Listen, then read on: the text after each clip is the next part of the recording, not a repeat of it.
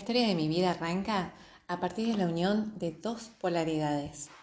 Los que se escaparon de la guerra, que como pudieron, llegaron al norte de Argentina para empezar de nuevo, para tener un hogar, una familia, una nueva oportunidad. Y fueron tomando tierras que le pertenecían a otros, los que la trabajaban, los que la cuidaban, esos que nacieron allí. Y del encuentro de ambos destinos surgen Francisco y Angélica, él tan morocho y ella tan blanca, él tan de origen nativo y ella tan europea. La historia de amor de mis padres, por muchos motivos, no fue nada fácil. Representa la reconciliación de dos polos, del que llega para colonizar y el que cuida y protege su tierra. Ellos se unieron por amor, sanando todo el dolor que había quedado atrás. Y ahí aparezco yo, con el regalo de mi pasado, teniendo la posibilidad de elegir desde dónde conectarme con otro. Porque yo puedo elegir cuál será el motor con el que voy a responder ante lo que sucede a mi alrededor. Puedo responder con la actitud del que llega para colonizar, con la del que viene y pone un pie y se hace ver y toma lo que necesita en ese momento. También puedo responder con la actitud del que cuida su tierra, el que se abraza a lo que tiene, a lo que puede, y que la defiende porque aparentemente le pertenece. También puedo responder ante lo que sucede desde el regalo que me hicieron mis padres. Una fuerza que viene de la unión de los polos, un lugar que me da permiso para que pueda mirar al otro a los ojos, para respetarlo, para crear un espacio donde podamos conversar, donde podamos decirle sí a todo tal cual es y elegir el amor transformando la relación en algo nuevo, aquello que nace de partes distintas, a veces rotas. ¿Y vos, cómo contarías tu historia? ¿De dónde venís? ¿Cuáles son los regalos que vos recibiste? ¿Cuál es la historia que viene desde el lado de tu padre ¿Cuál es la que viene del lado de tu madre? ¿Y qué pasó cuando ambos se unieron? ¿Qué surgió? Te invito a descubrir cuál es el motor que impulsa tus actitudes en las relaciones de todos los días. Y cuando digo relación me refiero a tu pareja, a tu jefe, a alguien de tu equipo, tal vez tu socio o tus amigos o tu profesor, o tu paciente, tu colaborador, alguno de tus hijos. Si hasta acá aún no pudiste identificar esas tres posibilidades que representan el motor de tus actitudes frente a otros, te invito a pensarlo como si fuesen voces. Sí, voces.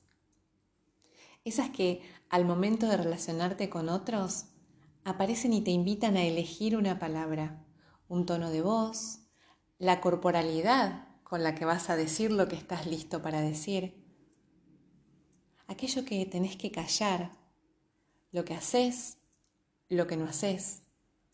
Todo eso empieza a hacerse presente y te muestra posibilidades. Entonces de pronto escuchás una de esas voces que dice, Pará, pará, para un poquito. ¿Sabes qué? Mejor no digas lo que pensás, ni, ni pidas lo que necesitas, no hace falta. Deja, no importa. A lo mejor si lo decís quedas mal, porque no es tan fácil decir lo que sentís. Mira, mejor hace una cosa, no digas nada. O decí que sí, pero después vemos. Por ahí sentís vergüenza. ¿No te da un poco de miedo decir lo que sentís? Y esa voz aparece con una corporalidad determinada, Y a lo mejor si te pones a pensar, percibís que tal vez los hombros se van hacia arriba como esa actitud de, ¿qué me importa? No lo digo.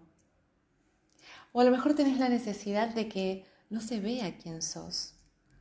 Necesitas esconderte. Y a lo mejor necesitas esconderte detrás de tus padres. A lo mejor esa voz no se anima a decir lo que siente porque no sabe cómo hacerlo. Tal vez sea la voz de un niño que todavía no aprendió a pedir, ni tampoco sabe y puede aceptar que tal vez le digan que no a un pedido. Un niño que aún requiere aceptar que otro puede pensar distinto.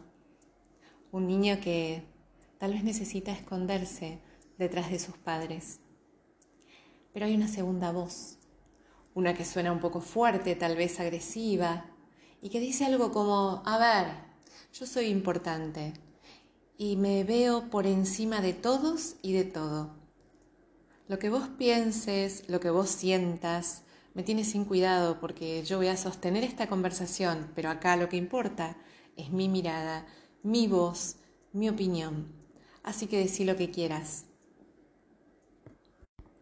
Esa voz viene acompañada de cierta corporalidad. Imagínate una persona que de pronto se hace grande, como si se estirara hacia arriba y se pusiera por encima de todos y desde ahí mirara a los demás o mirara a esa persona con la que necesita relacionarse.